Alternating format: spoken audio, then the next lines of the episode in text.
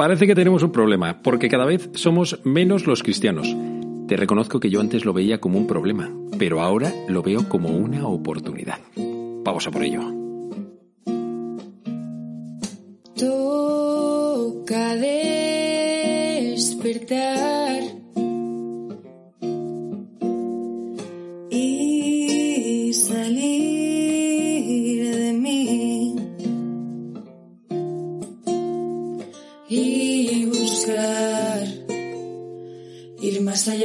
Muy buenos días, yo soy el Padre Joaquín y esto es Al Lío, un podcast para gente despierta que quiere crecer, en el que te hablo de temas de fe, espiritualidad y estilo de vida.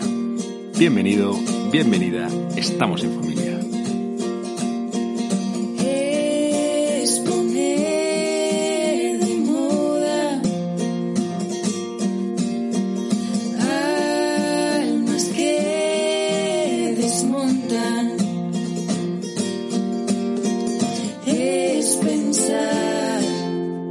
Este capítulo quiero empezarlo con una sección nueva que se llama Historias Parroquiales. Sí, es que tengo una historia que contarte. Vengo absolutamente espírico de unos ejercicios espirituales impartidos a jóvenes este fin de semana. Los he dado yo y Bernabé, mi querido compañero, aquí en la parroquia de San Clemente Romano. Él es diácono y próximamente se va a ordenar sacerdote. Digo que ha sido una auténtica pasada. Ha habido 27 jóvenes, que era el máximo que nos permitía el aforo permitido por todo el tema COVID. Y bueno, habiéndonos hecho las pruebas antes y guardando todas las distancias, bueno, pues todas estas cosas a las que ya nos estamos acostumbrando, pero, pero a tope el corazón encendido. ¿Cómo han sido? Te voy a contar un poco. Han sido ejercicios espirituales de San Ignacio. Esto tiene una dinámica interna, no, son, no es un retiro simplemente así a la, de cualquier manera, sino que llevan el esquema de San Ignacio y han sido en silencio.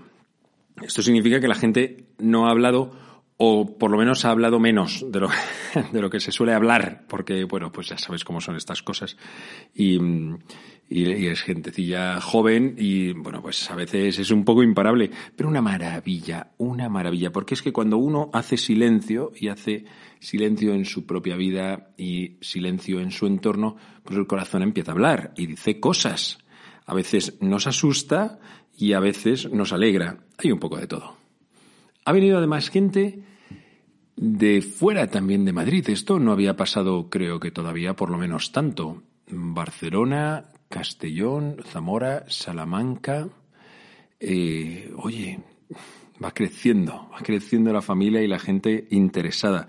Ya sabes que son los terceros ejercicios espirituales de este curso. Y el curso que viene haré seguramente otras tres tandas. Otra cosa destacable, que venía gente de muy distintas realidades dentro de la iglesia. Gente que venía de parroquias, Jacuna, jesuitas, El Camino, Opus Dei, un poco de todo, muy variado.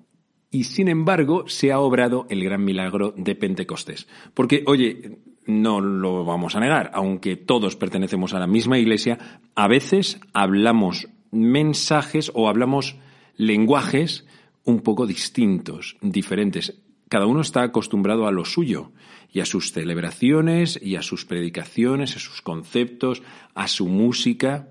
Y esto se ha roto en estos ejercicios. Cada uno ha aportado lo que sabía. Y se ha obrado ese milagro de Pentecostés porque nos hemos sentido todos hermanos. Oye, ¿cómo puede ser? Normalmente estamos acostumbrados a acabar llamando hermanos a los que se han hecho amigos por la confianza, porque hemos podido compartir mucho y finalmente dentro de nuestros movimientos o parroquias o tal, casi le tienes como un hermano. Pero porque ha llegado primero a ser amigo. Aquí ha pasado justo lo contrario. Nos hemos sentido todos hermanos y después puede dar la cosa de que acabemos siendo amigos. Si nos seguimos escribiendo o seguimos quedando o nos llamamos o lo que sea. ¿Por qué nos hemos sentido hermanos? Porque aunque hayamos estado en silencio solamente con un gesto, sabiendo que esa persona está al lado de ti en la capilla durante esas horas de silencio o dando un paseo, un guiño, un me pasas el pan en la comida, cosas así, y sobre todo el haber vivido momentos muy intensos de celebración, no solamente digo de Eucaristía, sino también de oración silenciosa o de adoración del Santísimo, en la que todos hemos tenido el corazón latiendo al mismo ritmo del corazón de Jesús. Hemos flipado bastante y yo esto lo quería compartir contigo para que sepas que existe. La segunda historia parroquial es una conversación que he mantenido en estos ejercicios con un tío increíble y que merece como un capítulo aparte. Este me contaba cómo hay en lugares de España en los que hay tan poquitos jóvenes y de esos poquitos jóvenes, tan pocos son cristianos que hace que uno se sienta que está absolutamente solo en el mundo católico, juvenil, y que nadie más comparte lo que él está viviendo. Es un sentimiento de soledad bastante fuerte. ¿Y cómo las redes sociales han irrumpido de tal manera que uno empieza a tener esperanza? Ve que hay otros sitios, a lo mejor no es el suyo, pero sí que existen otros lugares donde está ocurriendo que empieza a haber movimientos de jóvenes que se están poniendo en marcha, que aman al Señor y a los que yo en un momento determinado, aunque viva bastante lejos, me puedo unir.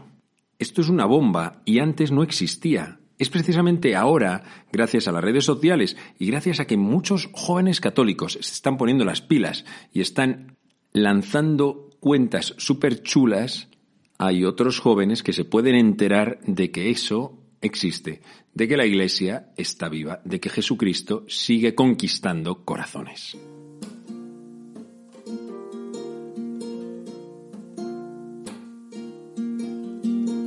Bien, bien, y ahora te lanzo el aviso parroquial indeclinable. Ya sabes que este jueves a las ocho y media de la noche tenemos worship. Es el primero que lanzamos, estamos súper ilusionados, lo hemos estado preparando desde estructuras desde hace semanas. ¿Qué es un worship?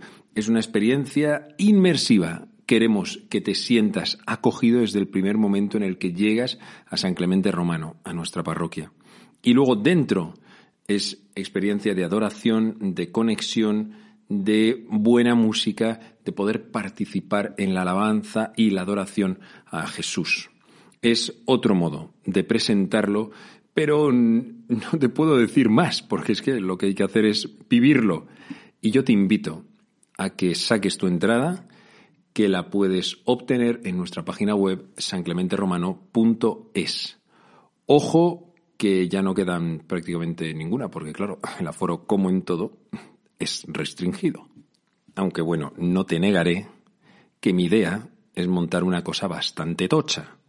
O sea que si un día ya no cabemos en San Clemente, pues habrá que alquilar un sitio donde haya que montar algo muy a lo grande.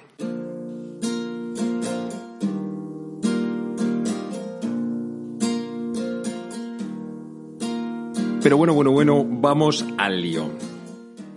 Tengo un recuerdo en mi memoria. Yo estudié EGB. Soy... Lo más probable es que mucho más mayor que tú. El caso es que la EGB se terminaba en octavo. Y aquel mismo verano en que yo terminaba mi estancia en ese cole, no sé por qué, pero tuve que ir a visitar mi clase a por algo que a lo mejor se me había olvidado y vi una cosa que me llamó la atención y que se me quedó grabado en la retina. En uno de los armarios, una estantería de esas típica o armario estantería de cole verde, había amontonados unos cuantos crucifijos. Eran los crucifijos, que identifiqué inmediatamente, que antiguamente estaban colgados en las aulas y que ya los habían descolgado porque España ya es laica y todas estas cosas, aunque de esto ya hace muchos años. Mi cole yo creo que debió de ser quizá de los primeros en quitar estos crucifijos. Era un cole público y bueno, no entro a juzgarlo, simplemente eso es una realidad. ¿Qué es lo que pienso? Pues que justo que esa es nuestra realidad. La realidad que nosotros vivimos ahora mismo, por lo menos en España, es que ya no vivimos en un país que sea abiertamente católico. En un porcentaje estadístico, casi todo el mundo se declara católico, pero la realidad no es esa. De hecho, acaban de aprobar una ley que es profundamente anticatólica. bueno, podría decir unas cuantas, pero la última ha sido la de la eutanasia. Y no ha habido ninguna clase de debate. Como que toda la sociedad ha sentido a que el Congreso de los Diputados haya aprobado por mayoría absoluta una ley como esta, tan, tan contraria a lo que nosotros somos. Bueno, esta es la realidad que nosotros tenemos. Digo, podemos amargarnos profundamente y dedicarnos solamente a quejarnos, pero lo que a mí me gustaría que pensásemos es, ¿qué vamos a hacer? Porque esto es lo que hay. Pues entonces, en vez de sentarnos a llorar en una esquina de la habitación, Vamos a ponernos en marcha. Otro recuerdo. Cuando después pasé a BUP, pasé a otro cole, este era de monjitas, teníamos un par de tíos que eran los molones de la clase. Gente que se llevaba con todo el mundo, gente que tenía muchos contactos y que eran además relaciones públicas en discotecas. Esto en aquella época te colocaba en el top de tu clase. O sea, nadie había tan molón como el que era relaciones públicas. Iban con sus flyers, que eran unas tarjetitas, yo no sé si siguen existiendo o no, ya no sé cómo se hace esto, la verdad, pero esas tarjetitas eran típicas de eh, dos consumiciones y pagas una, o si llevas un colega, no sé qué, bueno, pues cosas de estas. Digo que era muy molón porque además tenía un círculo de relaciones mucho más amplio, conocía además al puerta, al barman, alguien que también trabajaba allí.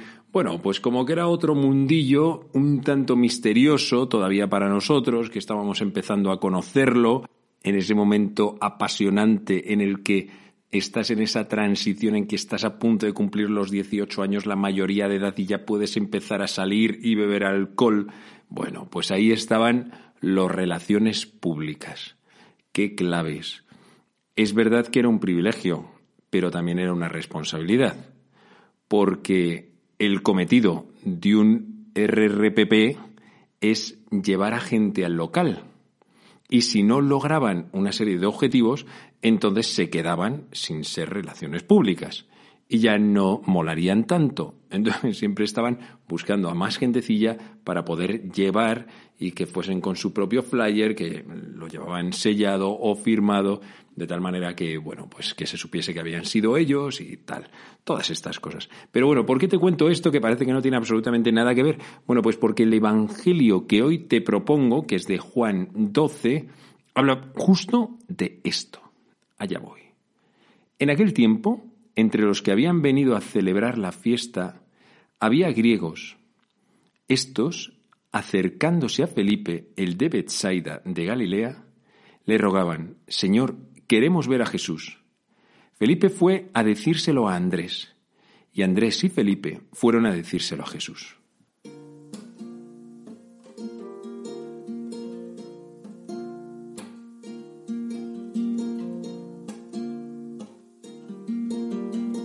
El crack de Felipe era relaciones públicas de Jesús.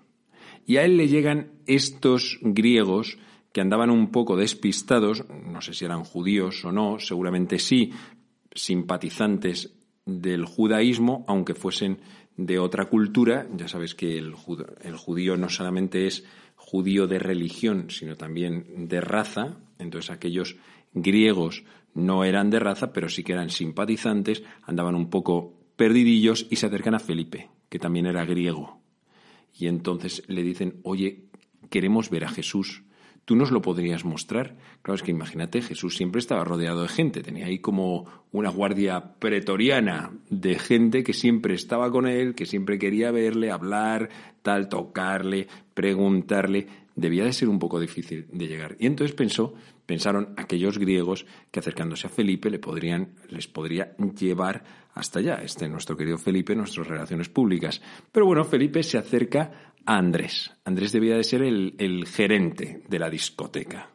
Y entonces le dice, oye, que quieren ver a Jesús. Y entonces ya van Andrés y Felipe, hablan con Jesús para contarle, oye, que tenemos a todo esto, a, todo, a toda esta gente que quiere encontrarse con él.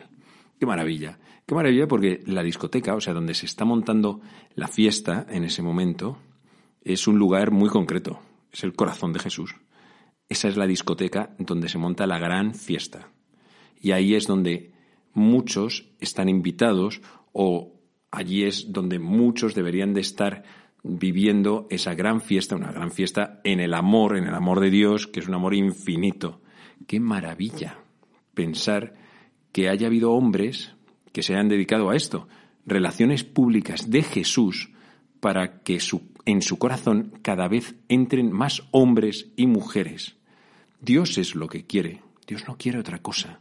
Dios quiere encontrarse contigo. Y ojalá la gente nos viese de esta manera, como verdaderos enchufados en este local de fiesta y a los que se puede acudir para poder llegar ahí dentro. Hay gente que no se acerca a Jesús o no se acerca a la iglesia, pero porque no saben cómo hacerlo. A lo mejor son personas que sí que vivieron ahí dentro, pero luego el tiempo les ha alejado o su propio pecado o porque han tomado otros caminos muy distintos y uno desconecta totalmente. Necesita que haya relaciones públicas, que haya contactos, que haya gente que les pueda hablar de un Dios que no está lejos, sino que está más cerca en realidad de lo que creen. Y luego que es que es nuestra misión. Nuestro mundo ya no es católico ni es cristiano y el único modo que tiene de percibir la vida que tiene Jesucristo es que esa vida ocurra en tu historia, en tu propia vida. Si en ti está viviendo Jesús, eso lo van a ver los demás y se van a enamorar del mismo que a ti te ha enamorado. Esto es una cosa tan, tan, tan maravillosa. Quizá hayas tenido la experiencia de haber metido a algún colega tuyo, alguna persona a la que quieres, dentro de este corazón, del corazón de Dios, y que haya podido encontrarse con el Señor. Es una de las mayores experiencias que se puede vivir. Es una de esas recompensas, solamente verlo ya es un regalo del cielo. Así que oye, ponte en marcha, Dios está de tu lado, conviértete en relaciones públicas de Jesús, es decir, en apóstol.